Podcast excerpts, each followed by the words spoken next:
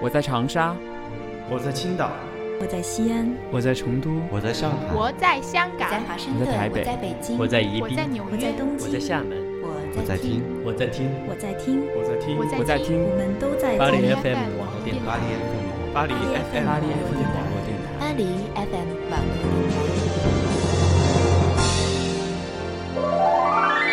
巴黎 FM 网络电台与您并肩作战的温暖声音。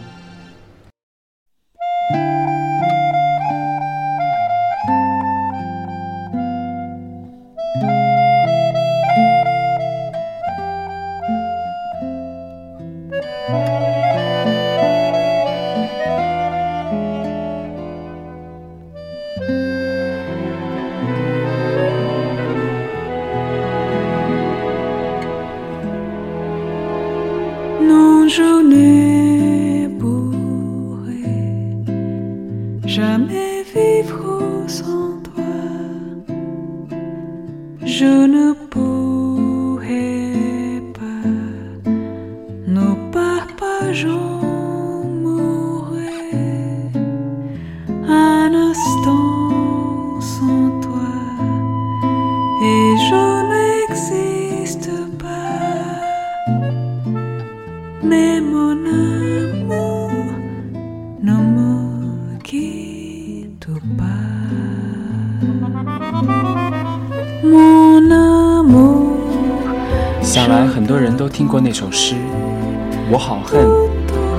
早生一个世纪。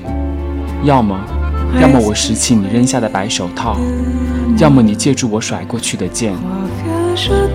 每次看到敦煌文物的劫难史时，这首诗总是很容易浮上心头。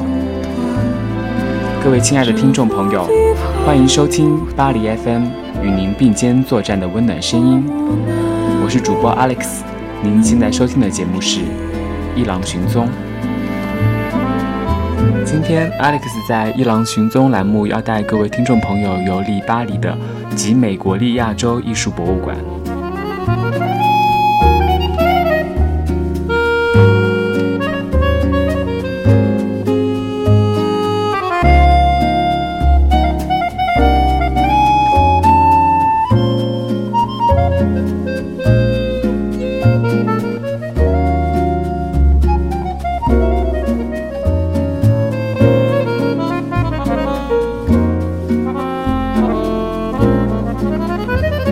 在巴黎林林总总的众多博物馆中，卢浮宫总是不缺人气的。但 Alex 认为，比起卢浮宫，作为中国人，我们更值得看的是集美博物馆，以缅怀一下我们自己的历史。集美博物馆由工业家埃米尔·集美创办于1879年，馆址最初位于里昂，后来转为国立，并于1885年迁至巴黎。埃米尔·吉美热衷于旅行，1876年受法国公共教育部长任命，研究远东宗教。博物馆收藏了很多该次远征的成果，包括许多中国和日本瓷器，还包括古埃及、希腊和罗马的物品。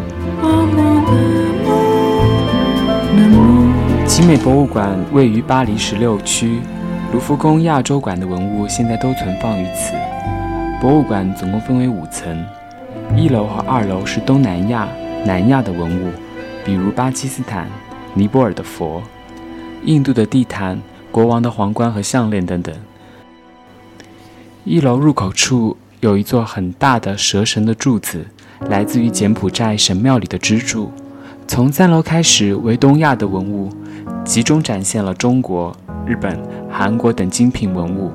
当然，还是以中国的东西为主，青铜器、战国的木雕、唐朝的陶俑、魏朝的佛像，还有大量的藏式佛教器物。集美是目前世界上收集中国文物最多的博物馆之一，从新石器时代的陶器到清代的画像，文物跨度非常大。而集美博物馆拥有的中国瓷器类文物就多达八千五百余件。在瓷器方面，集美博物馆可算是一等一的了。外面的世界很精彩，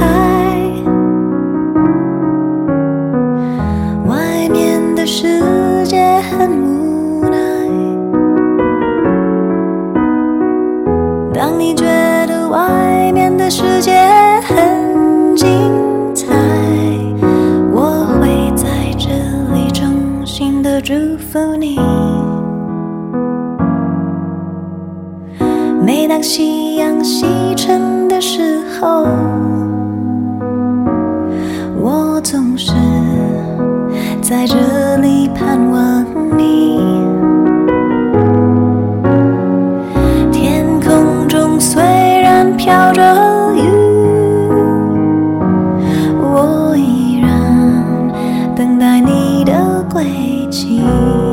博物馆里的瓷器，从中国最早的原始瓷器，一直到明清的青花、五彩瓷，各个朝代、各大民窑的名品应有尽有，且多为精品。馆内还收藏有圆明园艺术品珍品，郎世宁绘制的乾隆肖像，是乾隆皇帝四十一岁时的坐像，乾隆身旁站立着两位大臣。人物极具神韵，为欧洲与中国绘画技艺相结合的佳作。乾隆百花瓷瓶，呈陀螺状，造型精美，画法上乘。瓶上的花卉图案。各种各异，绚丽多彩，万紫千红，非常美观，是乾隆时期的艺术珍品。还有那个既蓝又白龙纹梅瓶，全世界只有三座。相当的珍贵。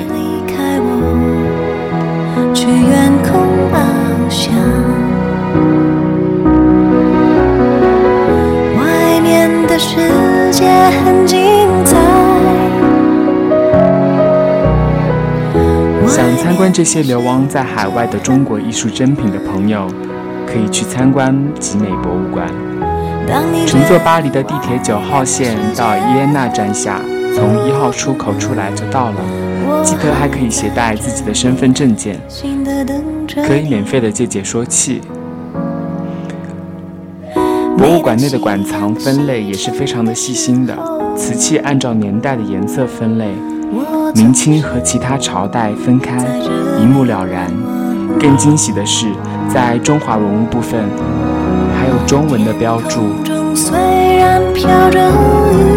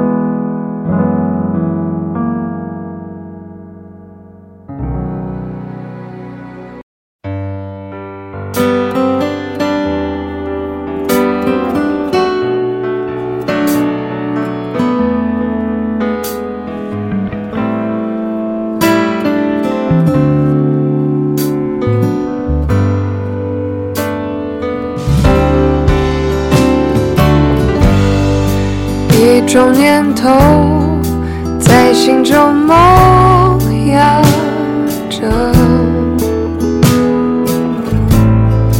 外面的雨打在窗口，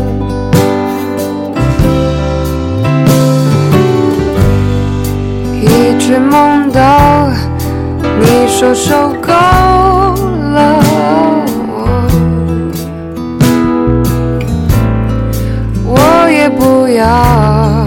这样承受。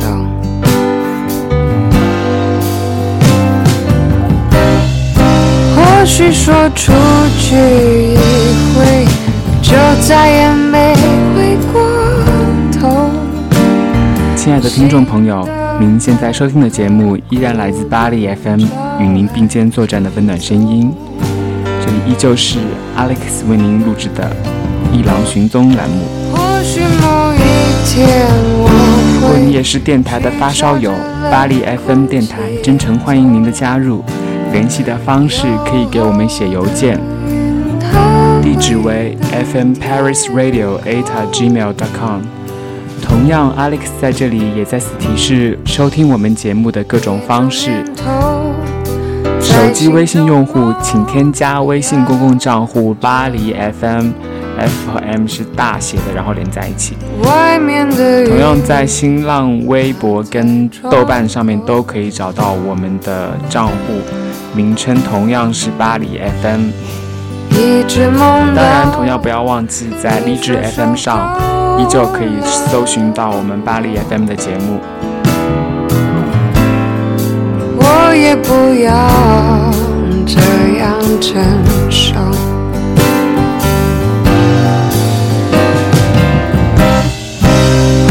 说出去一回，就再也没回过头。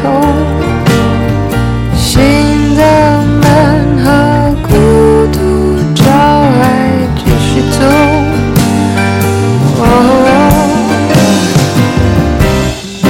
或许某一天我会去找着冷，Alex 要回到我们栏目的主旨，嗯，为大家介绍一下集美博物馆中的几件中华珍宝。先说说新石器时期仰韶文化的作品就红在陶尖底瓶。这类文物在国内的博物馆也不难见到，属于半坡类型。瓶子产于约公元前四千八百年，当时大约处于呃母系社会，这是具有代表性的仰韶陶具，杯状口、细颈、补腹、尖底，腹部偏下则有一对对称的双耳，颈部以下至耳旁周围还刻有靠左的纹神。材质为砂质硬红陶。关于瓶子的用途，说法很多。第一种就是广为人知的取水用途，瓶子的设计比较科学，杯状口有利于取水方便，还可以减少携带过程中的污染。新石器时期又没有过滤器，水里少不得有一些杂质，而这种设计也可以减少倒水时的杂质过多渗出。尖底的设计也蛮有意思的，想象一下，当时没有水泥路，要是捧瓶累了的话，还可以随时把瓶子插到脚底的泥土里，安全又方便。第二种说法是瓮棺葬的形式，过往仰韶文化的考古中就有不少这种案例。换句话说，就是把夭折的小孩放入陶罐中，横置埋于底下，代表灵魂不灭。第三种是祭祀的工具，大家都知道甲骨文是象形文字，而甲骨文里的单字“囧”就是一个大缸里加了一横，代表缸里有酒的意思。有人认为尖底瓶的形状与此接近，因此代表了这是装了酒的祭器的意思。集美博物馆里的这件馆藏品，大约为公元前三千五百年红山文化的作品，出土于辽宁。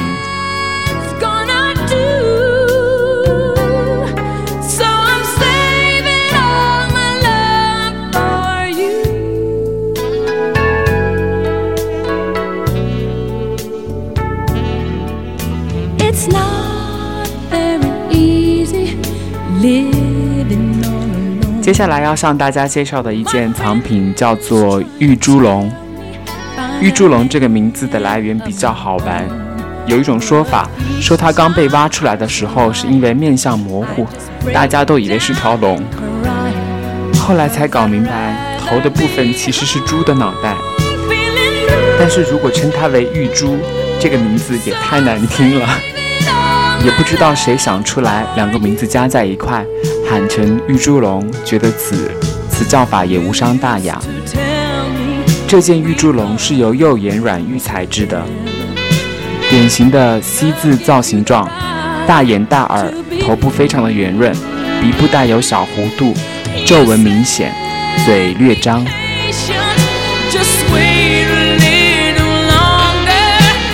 中央有个大的孔环，背部有个小孔。有种微微的重口味的说法是，这种玉猪龙的造型有点像胚胎的样子，联想那个时候小孩的死亡率非常的高，对出生形态的描绘也不难理解了。不知道大家有没有见过野猪？小时候，野猪通常是青面獠牙，看起来有一点凶悍。古时野猪应该比现在更加彪悍，而玉猪龙或者就是一种力量的代表。关于玉猪龙的作用，大多数人的认为是祭祀品。它是一件良渚文化的杰作，大约嗯制作于公元前三千三百年到两千两百年期间。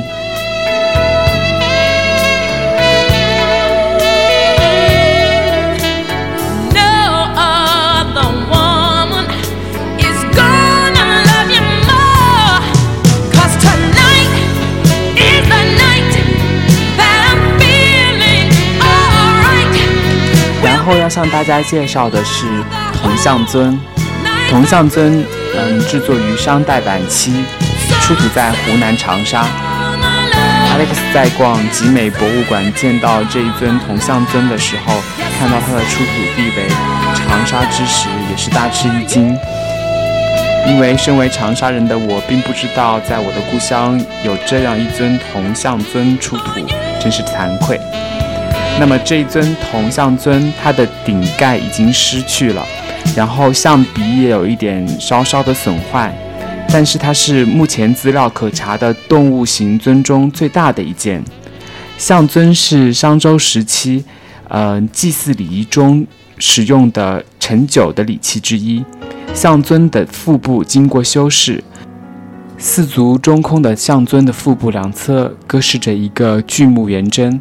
阔口龇牙的大兽面纹，颈部和臀部各饰着一鸟纹，在兽面纹的下面有一个狭长的纹饰。从结构来看，其两侧与兽面纹的躯体部分很接近，中间原本应该是兽面的部分，也成了狭长的构图。但年代久远，很多图案已经损坏不可辨识。在象尊四条粗壮的腿上。各装饰了一个横置的鸟纹，在两条前腿的横置的鸟纹上部，分别装饰着一个倒立的变形龙纹。我们之所以称其为变形的龙纹，是因为它的形体结构与商周时期青铜器上这种倒立的龙纹非常的相似，只是省略了龙的眼睛，使其形象发生了一些变化，但它们仍然保持了倒立龙纹的基本结构。If all things in time, time will reveal. Yeah, one, you're like a dream come true. Two, just wanna be with you. Three, girl, it's plain to see that you're the only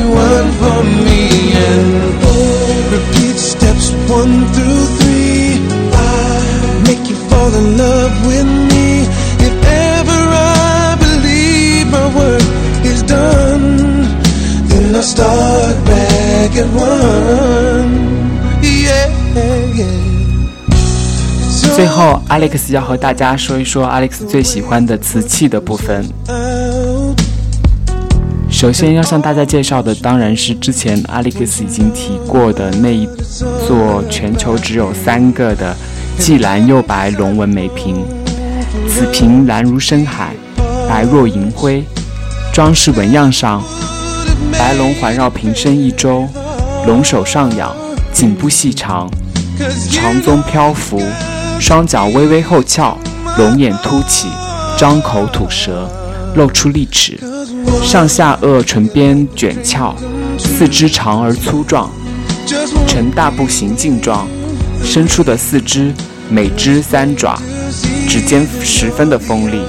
中国古人将龙作为吉祥如意的象征，而白龙则更显高贵圣洁。好了，Alex 在这里也坦白，这一段对此瓶细致入微的描述取自于国宝档案。之前还有两个瓶，一个在扬州博物馆，一个在颐和园。扬州博物馆那个是元代的，为博物馆的镇馆之宝。集美的这个就不太清楚了，这个梅瓶就孤孤独独的放了，也没打灯，也没有详细的解释，更没有写说，估计是与其他的瓷器样子不同，不知道怎么分类。不过有传闻，当年希拉克访华时，首站就去了扬州看扬州的那个梅瓶，而且当年巴黎出四十亿要买，如果能凑成一对的话，估计这对瓶子的价值就不可估量了。但是因为这两个瓶子大小不一，所以也不是一对的。Repeat steps one through three. I make you fall in love with me. If 继续 ever 前进，登上四楼的话，单独陈列的是康熙、雍正、乾隆时期的珐琅彩碗。彩碗的摆放也是十分有特色的，上中下三层，最上面康熙的，中间是四爷雍正的，最下面是五阿哥他爹爹乾隆的。就 Alex 的个人眼光而言，嗯，这样对比真的非常的明显，因为我们的四爷雍正的品味明显了高于了他的爹爹跟他的儿子。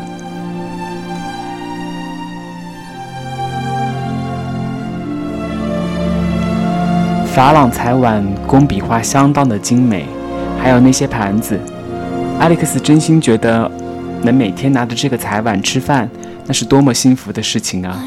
美丽的事物果然是能超越时间、超越空间的。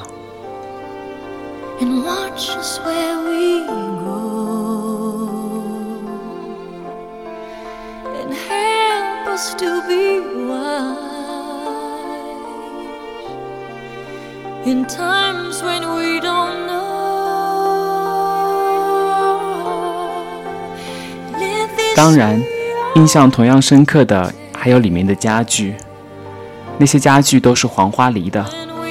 Alex 以前也看过一些黄花梨的家具，总觉得它们的颜色太黄太跳，想不通怎么这么多人喜欢。这下看了才明白，其实黄花梨真的可以很稳重、很素雅，不是全新的那种亮，也不是红木，年岁久了灰灰暗暗的，而是半新不旧的，看了很舒服，很想让人摸一下。就像巴黎街头穿得最美的，不是那些活力四射的年轻人，而是三四十岁的女人。你知道她有年纪了，看到她有皱纹了，她穿的也很低调，不是灰色就是黑色，但你反而觉得她更有魅力，更优雅，更让人赞叹。这种岁月的沉淀和历练，没有减损，反而增加了她的美。各种黄花梨的家具中，当中有一个冰箱，说是冰箱，其实是一个冰柜，就是类似我们小时候在人力三轮车上装冰棍的木箱子。它的制作十分的精致，把手、盖子上的气孔，还有底部托出它的矮桌。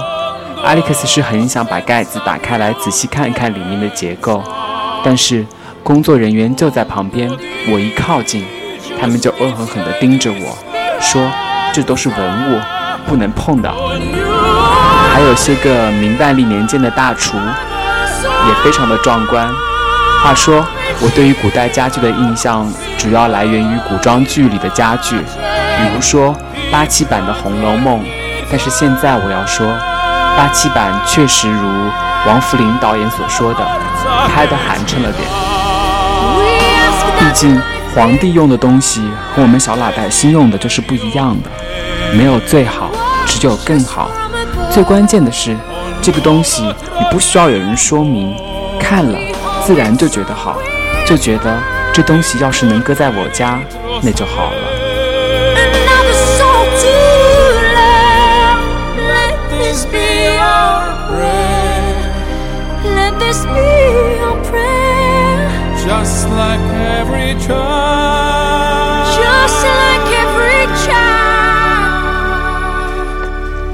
要介绍完集美博物馆里的每一件精品，那可能要说上个三天三夜了。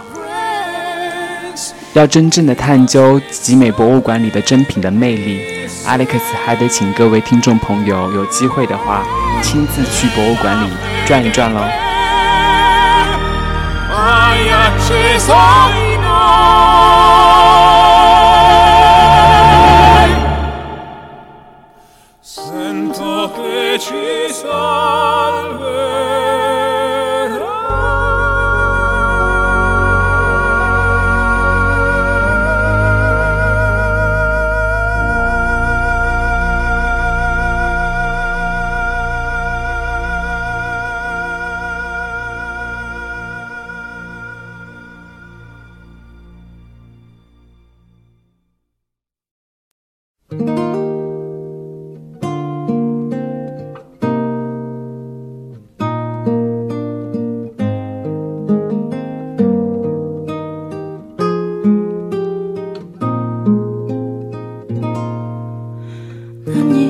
조금씩 그댈 잊어가나 봐요 가끔 各位亲爱的听众朋友，您现在收听的节目依然来自巴黎 FM，与您并肩作战的温暖声音，我依旧是你们的主播 Alex。 지나면 不知不觉中，今天的节目又慢慢的走进了尾声。 반가울 거 不知各位听众朋友在听完今天的节目之后，是不是有 想去集美博物馆转一转的冲动呢？当然，Alex 在这里要感谢所有的听众朋友一直以来对巴黎 FM 的支持与爱护。还有对伊朗寻踪这个栏目的。呃喜欢。那如果你们有什么其他的意见和建议的话，记得一定要和我们联系哦。联系的方法，Alex 在这里再次重申，可以给我们写邮件，地址为 fm paris radio at gmail.com。当然，您在微信的公共账户、新浪微博、豆瓣、荔枝 FM 上都可以找到我们，名字都是一样的，就是巴黎 FM 大写的 F 和 M。那今天的一郎寻踪板块到此就结束了，我们下一次再见。